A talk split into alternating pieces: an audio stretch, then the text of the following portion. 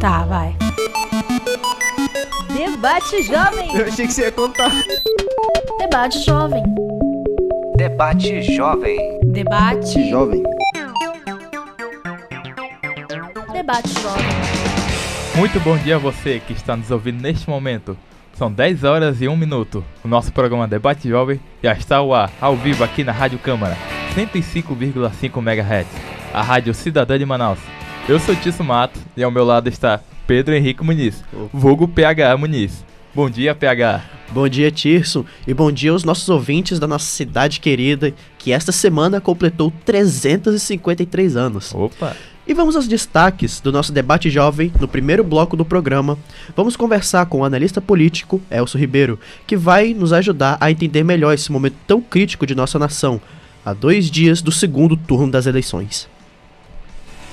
E hoje, 28 de outubro, é o dia do servidor público. Então, na segunda parte do programa, a gente vai bater um papo com Tony Silva, que é duplamente servidor público, trabalha aqui na nossa Câmara Municipal há 15 anos e também é professor na rede pública há 22 anos. Isso e muito mais você confere a partir de agora, no nosso programa Debate Jovem. Uma produção dos alunos da agência Comunica do curso de jornalismo, do Centro Universitário Fometro, em parceria com a Rádio Câmara. E para começar o nosso debate jovem, vamos agora de informação importante. O nosso repórter André Araújo vai trazer detalhes sobre as eleições de domingo e, claro, o que você precisa saber para votar com tranquilidade. É com você, André. Bom dia, Tirso, bom dia, Pedro Henrique e, é claro, bom dia ao você ouvinte.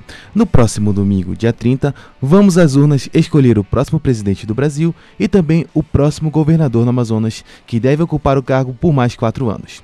Neste domingo, neste dia 30, vai acontecer, vai acontecer o segundo turno das eleições go governamentais e, presi e presidenciais. Então, para não deixar de cumprir a sua cidadania, aqui vai algumas informações básicas para o dia do voto. Assim como no primeiro turno, Manaus terá transporte público gratuito no segundo turno das eleições 2022. A medida já está prevista em decreto e vale apenas para os ônibus do transporte público convencional.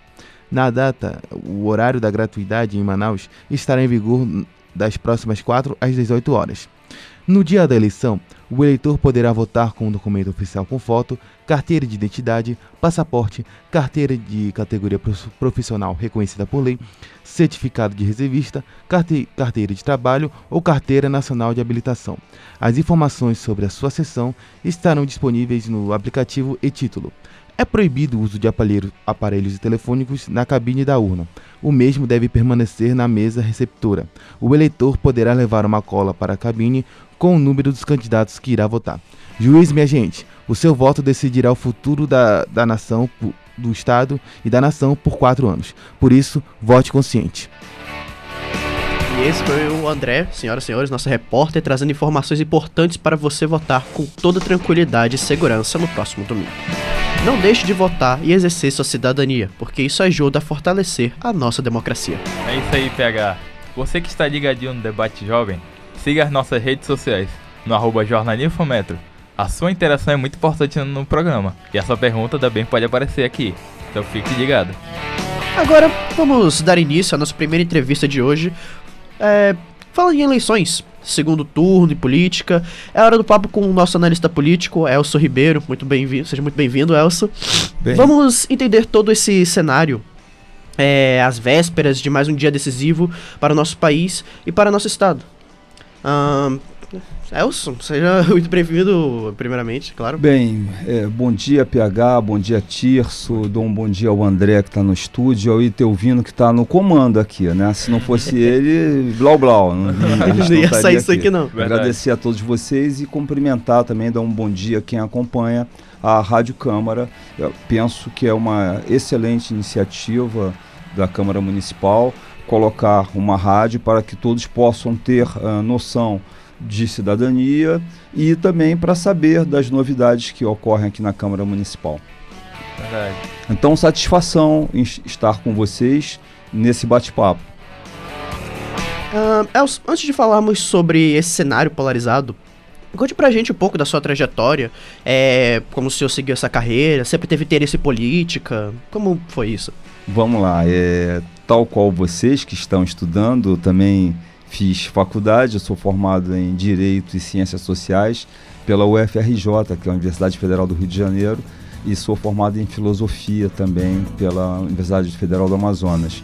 Posteriormente, eu fiz cursos de pós-graduação, mestrado em Direito e fiz doutorado na França, eh, em Montpellier, bela recordação, em Ciência Política. Fora isso, eu trabalho como advogado e eu sou comentarista também da CBN e uma rádio é, companheira de vocês, também pega informações da Rádio Câmara. E, uh, fora isso, eu tenho muito orgulho de ser professor. Há 36 anos eu dou aula também. Né? Essa aí é, é um pequeno quadro da minha pequena trajetória. O currículo completo, né? Pois é, invejável. É. Agora vamos para uma análise do cenário político. O primeiro do Amazonas qual a sua avaliação e perspectiva para a escolha do cargo de governador? E qual é o desafio que o escolhido vai ter? Olha, veja bem, aqui no Amazonas, é, como em boa parte do Brasil e nacional, nós teremos um segundo turno, né? Então, depois de amanhã, a população vai escolher o que, que ela quer sufragar de fato. Eu adoraria que essa escolha fosse extremamente criteriosa. E eu estava acompanhando vocês. É, é interessante, é bom lembrar que a cidadania aqui está na Rádio Cidadã, né? Uhum. E a cidadania ela não se exaure, ela não acaba no momento que nós formos digitar lá os números na urna eletrônica. Sim. É importante que a, que a população continue fiscalizando. É bom lembrar que nós vivemos numa democracia representativa, portanto, os 41 vereadores aqui da Câmara, os 24 deputados da Assembleia Legislativa, os oito deputados da Câmara dos deputados em Brasília, os três senadores, mais o governador, o prefeito, o presidente, eles nos representam.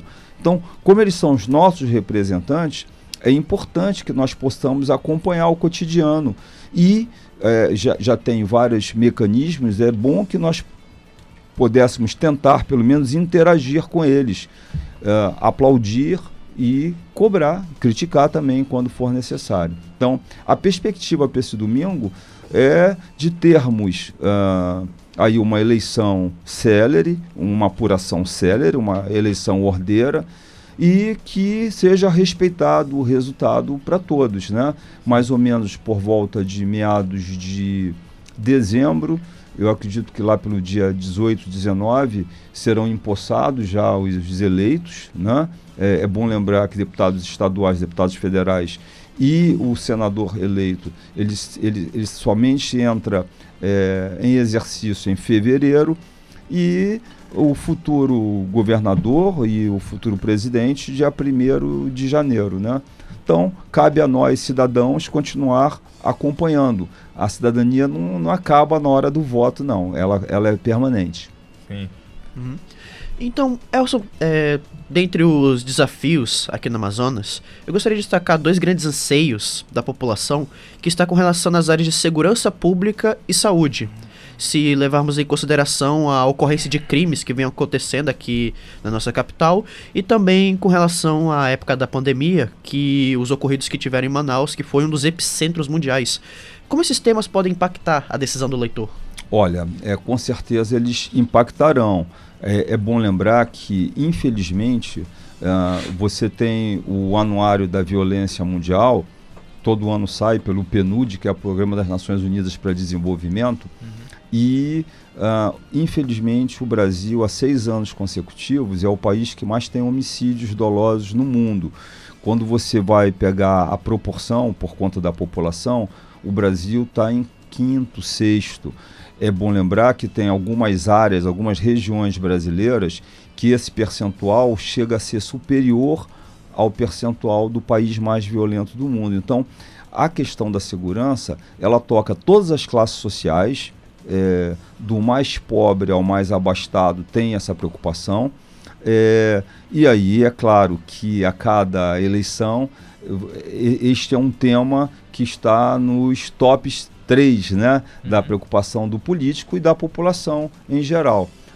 Então, eu penso que é um trabalho longo, não se resolve isso dando tiro para o alto é, de forma isolada. Isso é um trabalho que exige estudo, exige estratégias. outros países que estavam tinham um percentual de violência tão grande quanto o nosso resolveram já esse problema. É, a- a- olha só a coincidência, a coincidência não, a triste coincidência, né? De 20 países mais violentos no planeta Terra, e a gente tem 200 países, dos 20 mais violentos, 15 estão na América Latina. É algo que nos choca, né? Então, eh, você observa que, que é algo desafiador para um- um- um- os futuros governantes e não tem como nós resolvermos isso, essa questão da violência, apenas eh, numa perspectiva local. O, o Brasil tem uma característica, ele é uma federação, né? por isso que chamamos de república federativa. A federação implica em vários poderes dentro do mesmo território.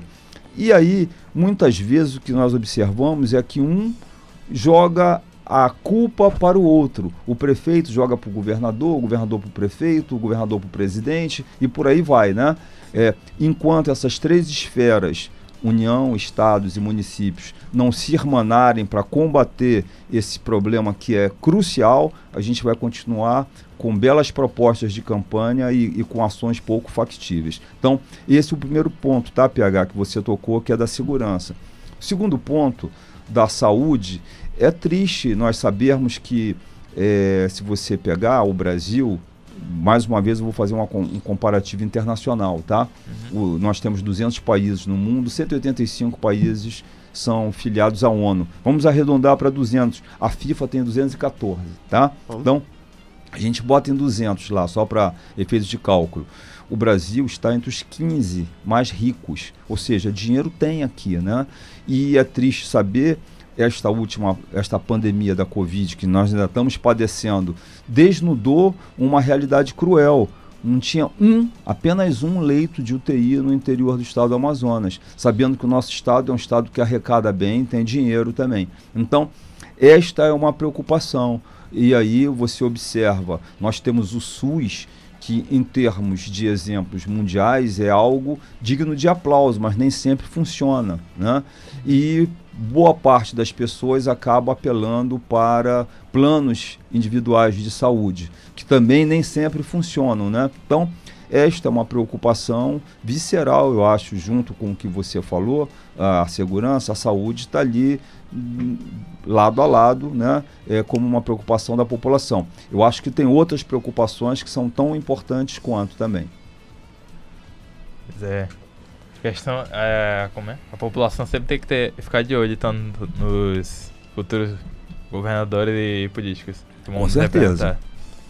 E cobrar também, né? Pois é, Cobrar, fiscalizar é Denunciar. importante. Denunciar, com certeza. verdade. Aplaudir quando tiver que aplaudir também, Sim. por que não? Né? Tem medidas que a e- mídia muitas vezes foca mais nos erros do que nos acertos. É, Exato. enfim. É, e eu, e eu penso que quando a mídia foca nos erros, os governantes em geral e os, os nossos representantes políticos em geral, eles têm que compreender que tem erros e tem que ser focados. Eles estão nos representando lá, não é para ninguém ficar com raivinha, não. É, Sim. Que- é a questão do juiz, é o nosso representante. Sim, com certeza. Agora, Elson, falando das eleições para a presidência da República, que é vista como uma, a mais acirrada desde a redemocra- redemocratização, levando em conta o cenário do primeiro turno, com a diferença de apenas 6 milhões de votos, e nenhum dos lados contando vitória antes da hora, como você avalia esse cenário de escolha e os próximos quatro anos se um ou outro vencer as eleições? Olha, é, você desculpa, é, eu acho que a discordância era sempre salutar, né? Eu acredito que 6 milhões não. A gente não, dá para falar apenas, né? Uhum. É um número. É bom lembrar que o estado do Amazonas não tem isso, né? O estado do Amazonas tem 4 milhões. 6 milhões é um número. é, É, não é troco de balinha Juquinha. Não, não né? é, muita não é. coisa. é, é claro, se comparado ao, ao quantitativo do- dos eleitores, que são 156 milhões, aí é um número até diminuto. É, o que, que eu vejo? Ah, tem um, um pensador é, de origem persa, da Idade Antiga, chamado Maniqueu, e que gerou o que nós chamamos de maniqueísmo. Né? Aham. É, para os maniqueístas, só tem dois lados. Um lado positivo, um lado negativo. E normalmente os maniqueístas, eles querem universalizar à sua vontade. Então, vou dar um exemplo futebolístico, tá? Ah, eu, como torço pelo Botafogo, que é o melhor time do mundo, eu sempre vou achar que os demais não estão com nada, né? Isso é uma atitude maniqueísta. E como é que seria uma atitude democrática? É, eu continuo torcendo pelo Botafogo. Hoje, inclusive, é aniversário- seria o aniversário do Garrincha. Pra Vocês observarem como eu sou botafoguense nato, né?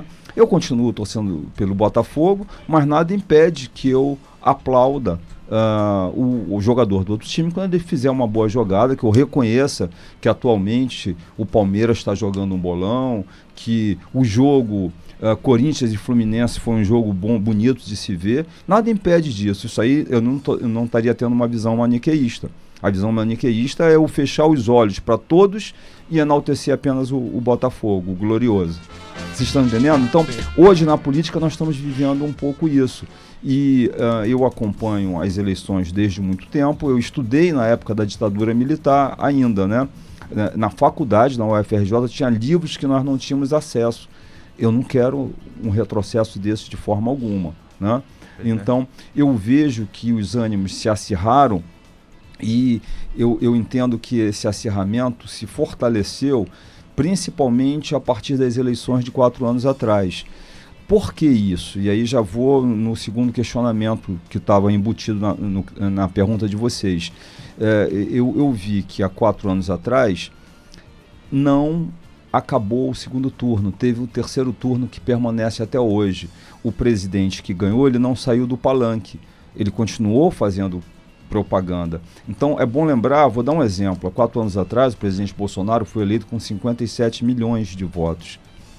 População brasileira é de 220 hoje, eh, era de 210, mais ou menos em torno disso, tá? 210 milhões. Então, o que eu espero é que o vencedor domingo agora, eu acredito que seis horas da tarde nós já vamos saber, ele desça do palanque, ele tenha certeza que não existe terceiro turno e que ele governe para todos.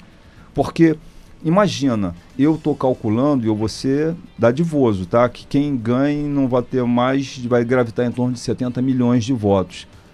Volto a salientar que o Brasil tem 220, talvez um pouquinho mais, milhões de habitantes. Então, o que eu gostaria é que esse que vai vencer as eleições presidenciais governasse para todos e, e não só para o nicho dele, né? Ah, eles me elegeram, vai ser imposto isso não. É importante ouvir ah, todos os lados e muitas vezes o somatório das chamadas minorias chega a, ter, chega a ser até superior a uma falsa maioria que foi que foi que deu apoio a uma determinada causa.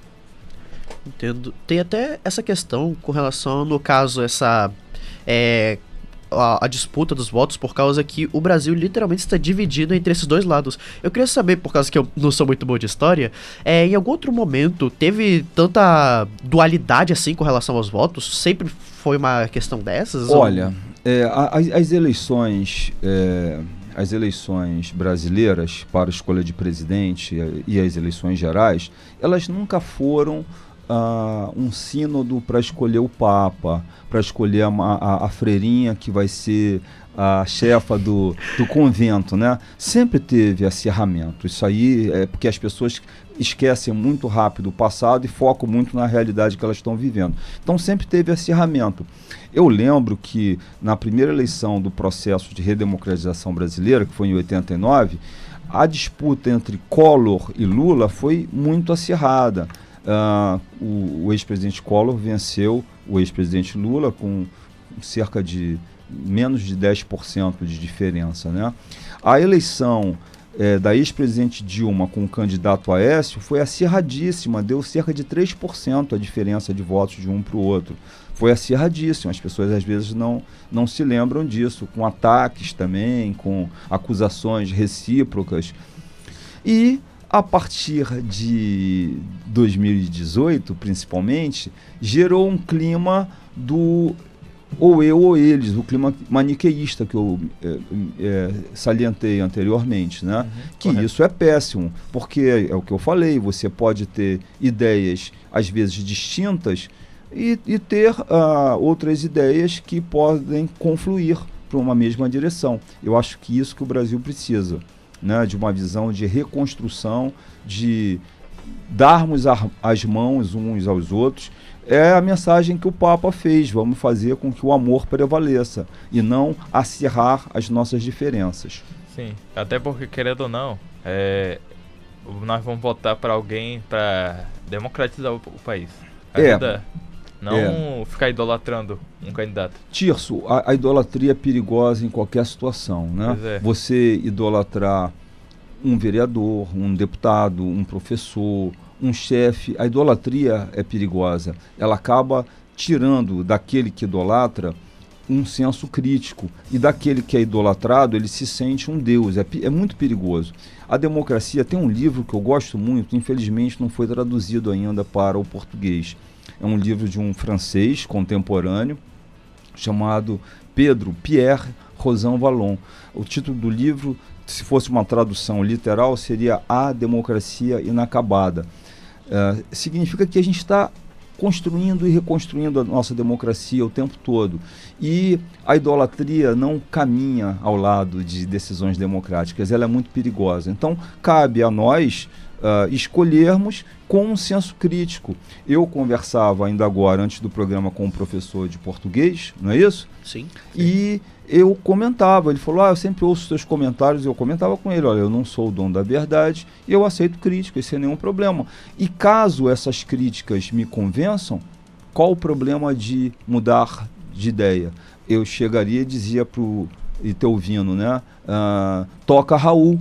Ah, eu prefiro ser uma metamorfose ambulante do que ter aquela velha, carcomida, fedida eh, ideia, eh, eh, verdade sobre tudo, né? Sim. Aquela, conhece, Itelvino, aquela música Metamorfose Ambulante do, do, do, do Raul Seixas? Às vezes é bom você, que você mude de ideia. Se você for é, se- convencido de que a tua ideia não é a melhor, de que uma outra ideia é melhor, melhor do que a tua, por que vai permanecer no erro?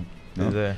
E é, apesar, como já citamos, desse cenário tão polarizado, dessa dualidade grande, dessa Sim. disputa acirrada que está acontecendo. Maniqueísta, né? Exato, Sim. muita visão mani- maniqueísta. Ainda existem muitas pessoas que, na verdade, estão pensando em anular o voto, se abster é, de uma escolha. É, mesmo é, que esse seja a escolha que vai afetar a vida de todos os brasileiros pelos próximos quatro, an quatro anos. Como convencer o cidadão, o eleitor, de que é, tomar uma escolha é melhor do que escolha nenhuma? Olha, é, vamos lá. A urna eletrônica tem uma tecla branca. É um direito. A gente começa por aí, tá?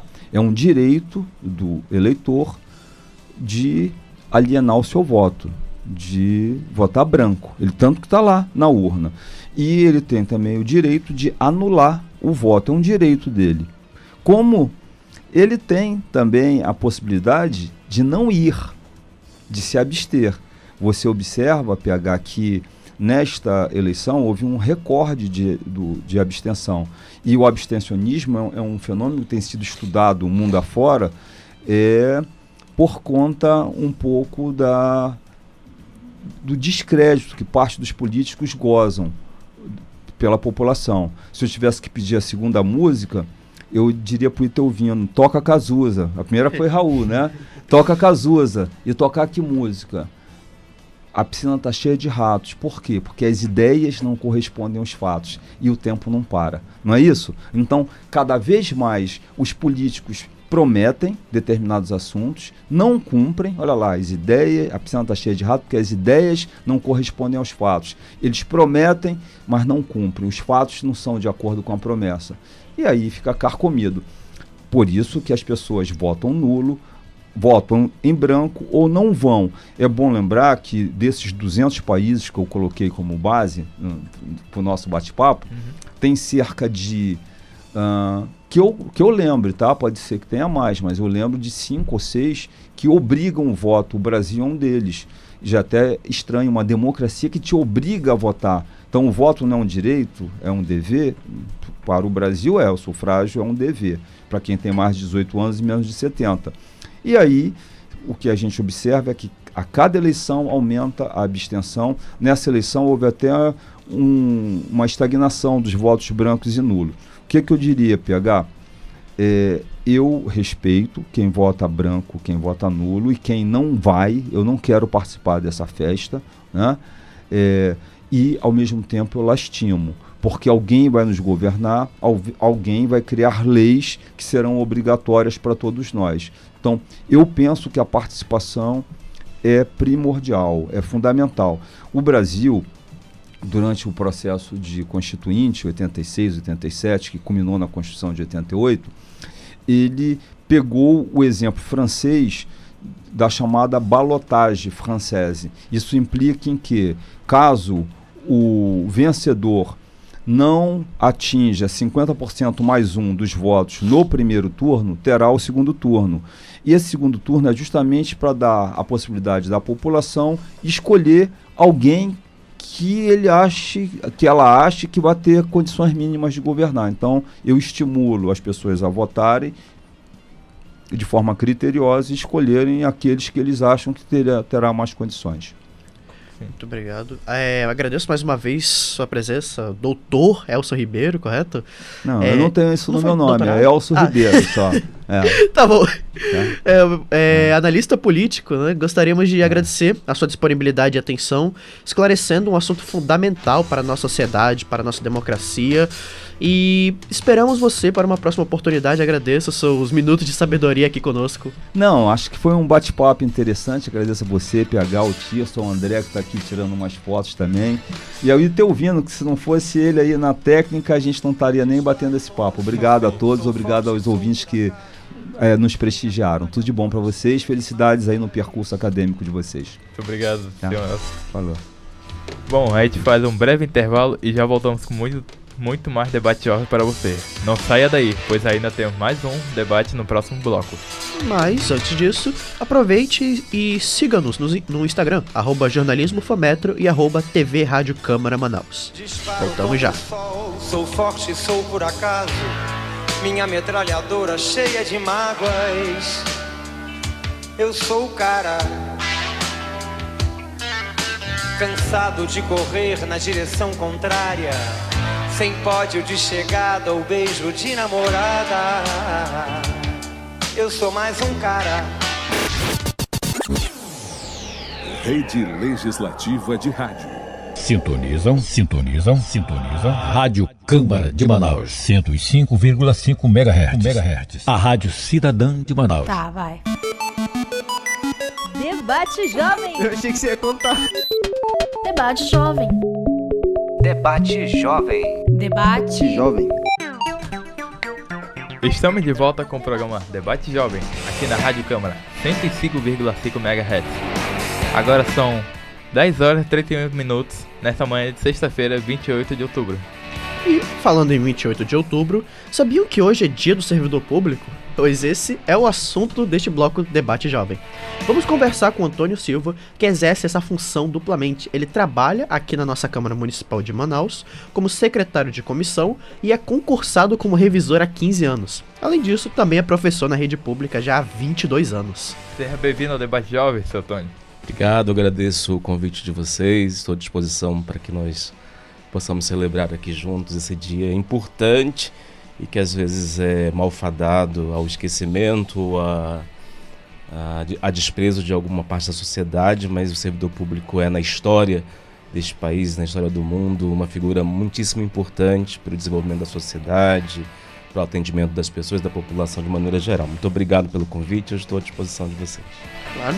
Primeiramente, gostaríamos de lhe parabenizar pelo seu dia, né? Afinal, como o senhor disse, o dia do servidor público muitas vezes é. às vezes acaba sendo esquecido muito deixado de lado. É, vamos saber sobre a sua trajetória, seus desafios até se tornar um servidor público. Como é quando você se viu diante dessa escolha para sua vida? Como no caso, tipo, é, é uma trajetória para as pessoas que. Desculpa falar assim, mas eu não imagino que a pessoa se imagine já falando, ah, eu queria trabalhar nessa trajetória, sabe? É, é algo que a gente vai se apaixonando, vai gostando ao longo das nossas escolhas, do que a gente vai aprendendo sobre as profissões, do que a gente vai escolhendo, como foi para o senhor escolher isso. É, é engraçado, Machado de Assis, ao longo da história, dentro dos, dos contos do Machado, ele fala que é, às vezes as pessoas não deram para nada e foram ser servidor público. Machado tem um conto em que ele fala disso, a cartomante em que ele diz assim, não deu para nada e foi ser, ser, ser funcionário público, trabalhar no funcionalismo público. E ao longo da história, efetivamente, ser servidor, servidor público, funcionário público, é um desejo de uma parcela significativa da população. As pessoas têm esse desejo por conta da estabilidade, da possibilidade de ter longa carreira, é, de algum status, às vezes, não sei se tanto nos dias atuais, por conta das dificuldades que nós vivemos, mas acho que há um desejo das pessoas que estudam, que batalham para isso, chegar ao serviço público, por conta dessas particularidades, dessas, desses benefícios que tem a carreira do servidor público, apesar dos desafios hoje que vivemos em relação ao tema do serviço público no Brasil. É, e eu, particularmente, de fato, nunca me programei ser servidor público. As coisas foram acontecendo é, normalmente. Eu, e eu digo assim: em 2004 eu estava virado no samurai. Eu digo. O que, que, é virado no samurai? Naquele ano eu passei em seis concursos públicos. Hum, seis. Uau. Passei em três concursos para professor, passei no concurso para IBGE, passei no concurso para a Câmara, eu sou servidor efetivo desse Poder Legislativo é, no concurso e também passei como funcionário da atual Fundação eh, de Previdência do Estado do Amazonas, Amazon Prev. Eu era analista de Previdência antes de ser revisor aqui na Câmara, não é? Então é isso. Inclusive, vou ser segundo lugar no concurso para professor da CEMED eh, neste ano eh, de 2004, segundo lugar. sempre foi uma batalha assim, a, acabou acontecendo, foi sendo não houve uma programação para isso. Ó, vou ser servidor público. Tá? Eu estou me organizando para isso, apesar de que tem muita gente porque profissionalizou a ideia de ser servidor público. Tem gente que está na lida todos os dias para ser servidor público, não é? Pois é. é. Vamos começar logo com uma outra pergunta? Gostaria de tirar logo um assunto polêmico da frente. Por que o funcionário público é discriminado e até recebe ataques de quem não entende a, importância do funcionalismo público? eu preciso dizer que em todos os ofícios existem bons e maus profissionais. E no serviço público isso não é diferente. Nós temos bons, excelentes, valorosos, elogiosos funcionários públicos em todas as áreas, na educação, na saúde. Eu falo comigo com, é, em relação a mim como professor. Eu estou no ofício do magistério há 25 anos. É, eu comecei a dar aula com 18, não façam contas. E, e desde 2000 eu estou na Secretaria de Educação dando aulas. É sempre um serviço de dedicação, de fazer mais do que a gente deveria fazer, de se aprimorar. E, e, como disse no início, existe hoje um cenário de desprezo, menosprezo, que eu acredito muitíssimo injusto, infeliz em relação ao servidor público.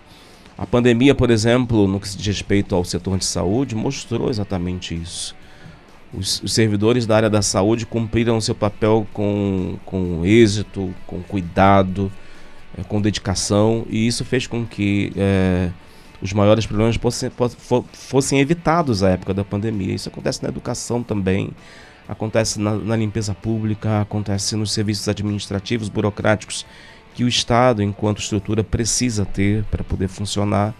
Então acho que é há uma grande injustiça nisso quando você torna todo mundo igual num processo em que essa igualdade não acontece em setor algum, nem no setor privado.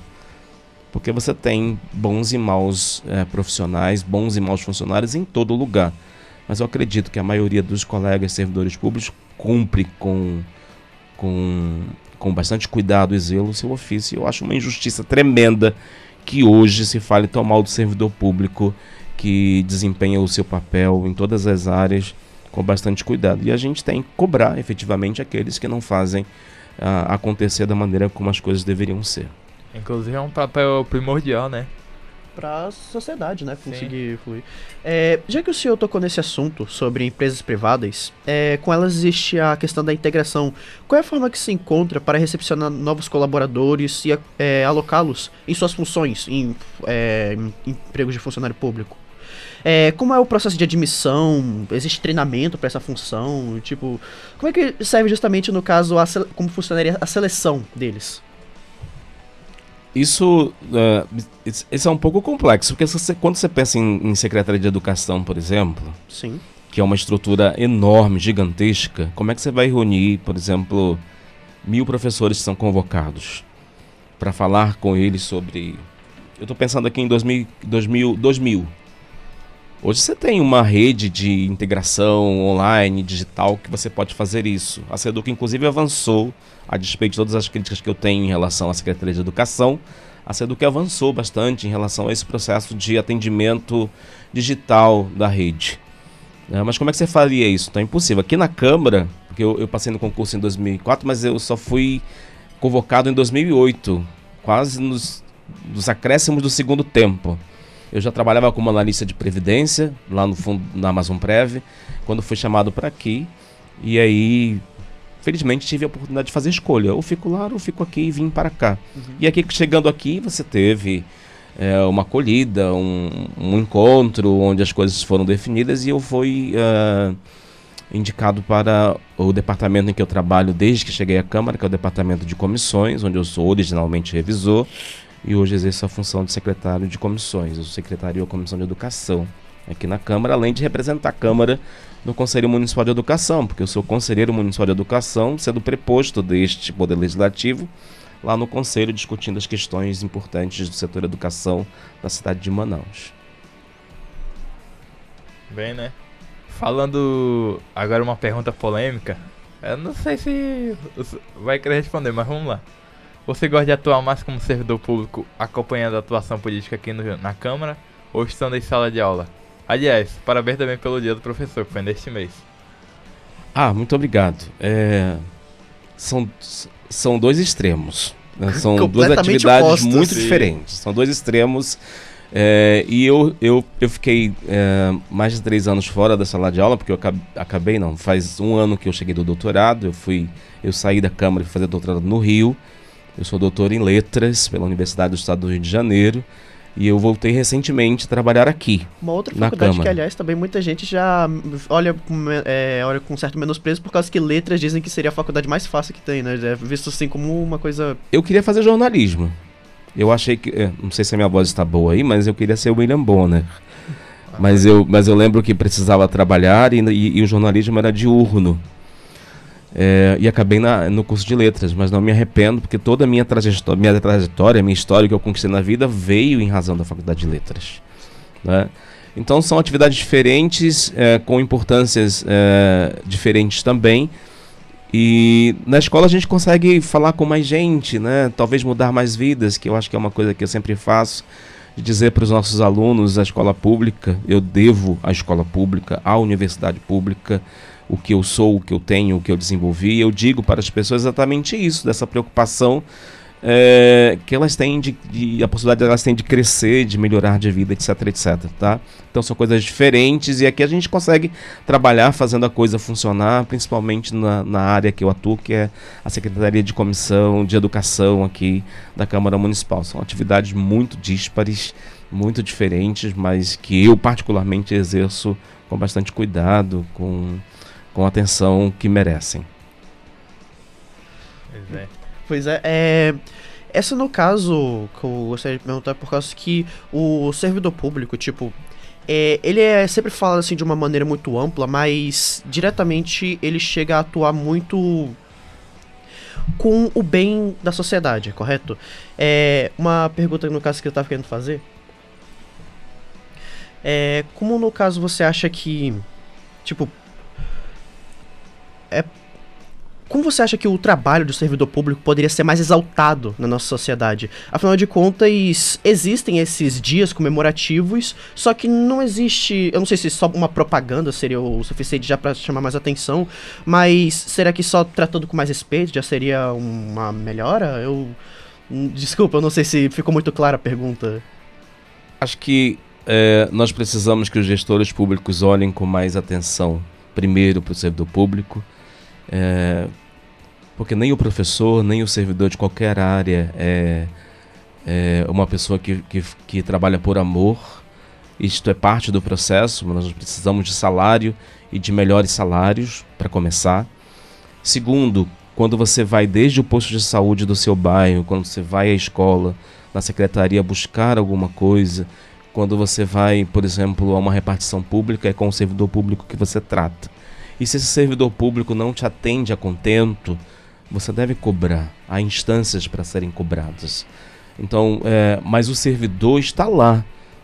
existem servidores aqui hoje trabalhando no dia do servidor público em ponto facultativo. Eu estou aqui falando com vocês neste dia aqui, no dia do servidor público. Então, essas coisas tem servidor público que no dia 31, enquanto todo mundo vai estar comemorando, vai estar lá trabalhando no atendimento ao público para fazer as coisas funcionarem. Então essas coisas não podem ser largadas a, ao esquecimento. É que é mais sempre exaltado aquela grande trindade das profissões, né? Advogado, é. médico e engenharia. É. engenharia exato. E todos passaram pelos professores, por exemplo, né? Houve um professor na história dessas pessoas para que eles pudessem chegar ao lugar é, onde estão. Então acho que é um pouco isso da parte da dos gestores públicos, a valorização do servidor naquilo que for possível é, para que esses vencimentos melhorem. A gente sabe de histórias de despropor desproporcionalidade entre é, órgãos da mesma administração e também entre a iniciativa privada e, e o setor público. Por exemplo, de gente que sai do, do, setor público porque tem um salário melhor na iniciativa privada. Então, são desafios é, do ponto de vista dos gestores e também da sociedade de olhar com mais afeto de, com mais respeito para o servidor público e cobrá-lo. Isso não quer dizer que o servidor público é um, um anjo que está no altar. É alguém que precisa ser cobrado naquilo que é o seu papel, o seu ofício, o seu trabalho diário. Inclusive, na recente pandemia, né? Os servidores públicos não pararam. Né? É, se tornou um serviço essencial para é, o funcionamento dobraram horas de trabalho, etc, etc. Os professores, aí, aí o professor, a gente viu muitos casos, por exemplo, de gente, ah, o professor não está trabalhando. Pelo amor de Deus, os alunos falavam com os professores de manhã, de tarde, de noite, de madrugada, pais, mães, com os professores dando aula, organizando aulas, mandando pelo WhatsApp, falando em rede e tal. É um absurdo se falar, por exemplo, que os professores não atuaram durante a pandemia. Absurdo. Né? Então, quer dizer, houve de fato um aumento substancial da atuação de muitos servidores nesta época da pandemia, o que reforça a ideia de que nós devemos reconhecer esses servidores pelo trabalho desenvolvido. Mesmo, é uma outra pergunta, tipo, mesmo com várias. É, com várias desses. dessas provas para concursos públicos acontecendo anualmente, às vezes é, com muita frequência, é, podemos sempre notar uma, é, essas provas sendo muito acirradas, é, essas disputas bastante acirradas para os cargos. Uh, eu gostaria de perguntar, essas provas que exigem extremo estudo e memória, memória como você se preparou para isso? Como tá pra gente como é o segredo de conseguir ser aprovado e dizer que é concursado? Em seis concursos, não mesmo? Seis concursos, Ah, depois exato. passei mais em dois, né? É, que aí eu parei, assim, na, na história. É, bom, é, acho que fiquei um pouco tarimbado né, em relação aos concursos na área de educação. Estudava aquilo que era muito próprio da área. Quando tinha, por exemplo, prova de matemática, eu sempre estudava função, é, progressão aritmética e progressão geométrica. Estava sempre nas provas para não zerar. Né? É, tinha facilidade para ler geografia e tal, e estudava legislação, que é muito importante, que na Câmara, por exemplo, foi decisivo para o processo.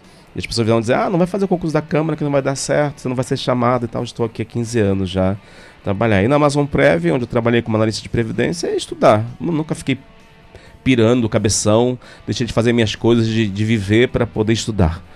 Nunca foi essa a minha rotina e minha estratégia também, mas de ter foco. Significa não olhar. Então, que as pessoas dizem, ai, Deus não me ajudou. Ah, Deus tem mais, tem mais coisas para fazer, me desculpe. Deus tem mais coisas para fazer do que resolver a tua situação no concurso público.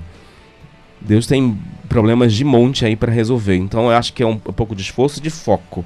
E foco não significa ficar maluco é, estudando de manhã, de tarde, de noite, sem comer, sem beber, sem nada, é. sem viver a vida. Eu acho que é muito importante isso. Para quem vai fazer vestibular, para quem vai fazer concurso público. Continuar vivendo, mas não esquecer que tem aquele foco que você precisa cumprir. E estudar os conteúdos das provas. Porque senão não adianta também chegar lá e achar que vai ganhar no grito. Ou seja, só chutando as questões e vai ser vencedor. Não vai. A nossa hashtag de hoje então é hashtag foco. Bom, é, conta pra gente um pouco da sua perspectiva profissional. Pretende se aposentar no cargo atual ou ainda continuar fazendo concurso para cada vez mais tentar subir no cargo e conseguir uma vaga que lhe ofereça mais benefícios? Eu, eu falei, eu, eu tô devendo três anos para a Câmara e para a SEDUC, que eu estive fora de licença, então nos próximos três anos eu não vou poder sair daqui. Apesar de meu projeto ser, é, seja ser professor universitário, que é uma coisa que vai se concretizar, porque eu tenho planos e não sonhos. Eu vejo como diferentes as duas coisas. É, eu tenho planos e, e meus planos incluem isto. É, eu, eu, daqui a nove anos vou me aposentar como professor. É, e ainda tem um período de licença especial aí, que a gente ainda goza desse benefício para tirar. Então, eu, eu, como professor, vou me aposentar, com toda certeza. E como servidor da Câmara, falta um pouco de tempo, mas eu tenho um projeto de ser professor universitário e eu não sei como é que essas coisas vão se concretizar no futuro. Mas é o meu plano e, inclusive, é um desejo de que isso seja fora da cidade. Que eu acho que a gente não é pedra, não é pau, a gente está aí para mudar, para crescer, para sair do lugar que eu acho que é muito importante isso, a gente pensar que nós não somos seres fixos no lugar, na história, no mundo e nem individualmente. A gente está aí para andar, para caminhar, para crescer. E esse é o meu propósito. E eu acho que todo mundo pode um dia na vida. O, Estado, por exemplo, agora fez muitos concursos públicos, a projeção de novos concursos, que eu acho que, que é uma coisa que as pessoas devem estar antenadas estarem preocupadas. Mas não dá para ir no escuro. Tem que focar um pouquinho mesmo. Eu acho que é isso. Eu acho que vou me aposentar como professor e aqui na Câmara não sei. Vamos ver como é que as coisas acontecem. Trabalhando na questão de é, servidor público, o senhor poderia, no caso, nos contar alguns detalhes com relação às vantagens e desvantagens dessa, dessa área? Vantagens e desvantagens de ser servidor público? É. Hum. é, é um tanto amplo, Esta é uma mas... pergunta, na verdade, cabulosa e não, e não ampla. É. acho que as, as, pessoas precisam entender assim. É, depois da Constituição, com a obrigatoriedade de concurso público, você criou um nível de relativa igualdade entre as pessoas. Vocês que estão aqui podem concorrer de igual para qualquer outra pessoa. Né? Porque você, antes da Constituição você tinha a possibilidade do seu vizinho, do seu amigo, da sua família e tal, poder estar empregado no serviço público, bastava conhecer as pessoas que estavam lá. Então o que, que você tem hoje é a possibilidade de todo mundo concorrer em relativo nível de igualdade. Não é? E isso é muito importante. O serviço público te traz essa estabilidade e, e por que, que isso é importante? E as pessoas confundem muito. Isso é importante porque você pode ter posição, você pode ter crítica, você pode se posicionar sem que a pessoa, porque gosta ou não de você, haja para te prejudicar, para te exonerar, para te, te demitir do serviço público. Não é? Que, é? que é um desafio. Quer dizer, você sendo concursado, você sendo funcionário efetivo, você tem mais possibilidade de se posicionar, o que não aconteceria se você fosse funcionário contratado. Não é? Que é onde você precisa fazer as coisas de maneira mais cuidadosa. E o serviço público te traz possibilidade, inclusive, de crescimento. Né? Eu só consegui estudar porque sou servidor público. Se eu não fosse servidor público, eu não conseguiria estudar. Porque a Câmara, graças a Deus, pelo, nosso plano e porque a Secretaria de Educação permitiram que eu fosse estudar. Então, acho que esse, essa é a possibilidade. Para quem quer. Porque você, há servidor público também que entra lá no serviço público e fica lá em berço esplêndido esperando que as coisas caiam do céu. Eu não sou esse tipo de servidor, eu conheço muita gente que não é e eu acho que isso que é importante, a possibilidade de crescimento profissional. Aonde, justamente por ser público, né, muitas Exatamente. pessoas, qualquer um poderia participar de isso. isso. Ok. É, uma pergunta da, de um dos nossos ouvintes no Instagram. O arroba dela é, é arroba Alcilene Matos. É, qual é o desafio de um servidor iniciante, servidor público iniciante? Quando ele é no concurso, passa e começa a trabalhar. Desafio do servidor iniciante dentro do serviço público? Ih, boa pergunta.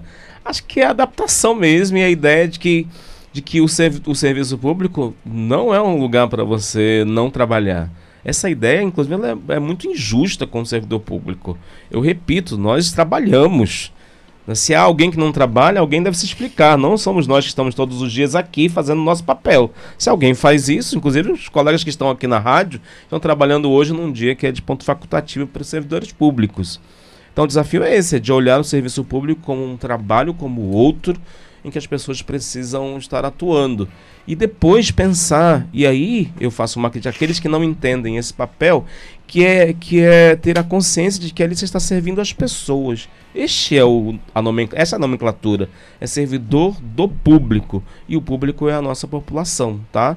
Precisa ter esse cuidado de entender a, é, o valor e a grandiosidade desse serviço para as pessoas, que não é para você, não é para o chefe na repartição particular, na empresa privada, é para as pessoas, sempre visando ao bem das pessoas. Pois é. Esse foi o Tony Silva. Professor e revisor, falando sobre o Dia do Servidor Público. Muito obrigado pela presença, Tony. E parabéns pelo seu dia. Sucesso. Muito obrigado também, agradeço. Parabéns a vocês, a, FAMetro, a Rádio Câmara, por essa iniciativa de comunicação, de debate, de discussão de temas tão importantes para para a sociedade da cidade de Manaus. Um abraço a todos, feliz dia, amigos servidores públicos, dia 28 de outubro é o nosso dia. Parabéns a todos que exercem com, com estima e cuidado o seu ofício de servidores públicos. Obrigado, Antônio. Agora, vamos para aquele momento que você, amante da sétima arte, tanto esperava. É hora das dicas de filmes e séries com o nosso colega, jornalista, repórter, André Araújo. E aí, Tisso, e aí, e aí, PH? Bom, está no ar mais um, dia de, mais um Dicas de Filme.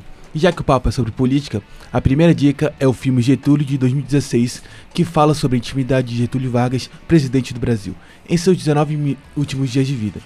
Ele está sofrendo uma pressão política sem precedentes por causa da acusação de ter sido mandante do atentado contra o jornalista Carlos Lacerda. Ele examina todos os riscos reais até decidir cometer suicídio. O filme é produzido por Pedro Borges e Carla Camurati e João Jardim. E a segunda dica tem relação com a data de hoje. É, falo sobre o filme Funcionário do Mês de 2016. A comédia italiana conta a história de Checo, que é um homem que teve uma vida que sempre quis. Nascido em família tradicional, para ele nunca faltou nada em sua vida. E quando se torna um adulto, consegue um emprego de funcionário público, que tem poucas demandas. Porém, a sua vida muda quando o governo tem que, tem que fazer corte nos seus gastos e ele precisa decidir entre deixar o seu maravilhoso emprego ou ser transferido para o, para o Polo Norte. E esse foi o Dicas de Filme de hoje. Até a próxima! Com essas dicas, a gente termina mais uma edição do programa Debate Jovem, essa parceria da Rádio Câmara 105,5 MHz, com o curso de jornalismo da Fometro, produção feita pelos alunos de jornalismo da agência Comunica. Essa edição teve a participação de Tício Matos, Jonas Coelho, Juliana Neves, André Araújo e Gabriel Lopes na produção e reportagem. Apresentação com Tirso Matos e PH Muniz.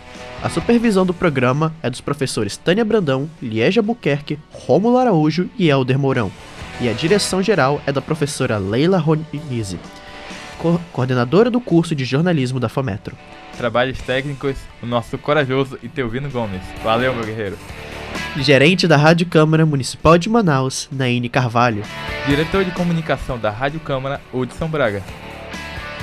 Muito obrigado pela companhia, amigos ouvintes e internautas. Nessa semana que vem, mais debate jovem aqui na Rádio Câmara. Até a próxima, pessoal. Tchau, tchau, gente. Até uma próxima.